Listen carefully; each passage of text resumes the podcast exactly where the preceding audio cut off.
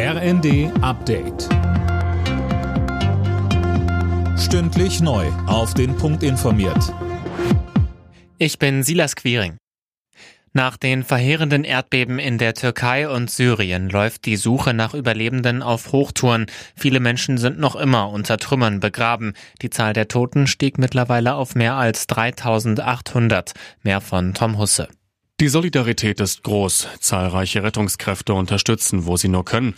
Weltweit wird Hilfe mobilisiert. Die Menschen vor Ort bräuchten jetzt vor allem Zelte oder Lebensmittel, heißt es etwa von den Maltesern. Auch Bundeskanzler Scholz hat Unterstützung angeboten. Er sprach von einer schrecklichen Katastrophe. Laut Bundesregierung bereitet sich das Technische Hilfswerk darauf vor, Notunterkünfte in der Region einzurichten oder Einheiten zur Trinkwasseraufbereitung zu schicken. Auch heute bleiben wohl viele Briefe und Pakete bei der Post liegen. Grund, Verdi hat erneut zu Warnstreiks aufgerufen.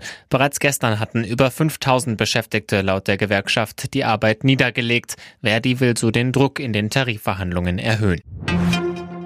Bundeswirtschaftsminister Habeck will sich bei Gesprächen in den USA für faire Wettbewerbsbedingungen einsetzen. Die Sorge, geplante Subventionen der USA könnten sich negativ auf europäische Unternehmen auswirken. Habeck sagt, es gibt in diesem Programm ein paar kritische Punkte, über die wir dann wahrscheinlich vor allem reden. Über das, was gut läuft, redet man ja eigentlich nicht so viel. Und diese Punkte sind eine Bevorzugung von in Amerika produzierenden Unternehmen. Wir wollen Wege ausloten, wie man die problematischen Teile des Inflation Reduction Acts, also dieses Industrie Programmes vielleicht lösen kann.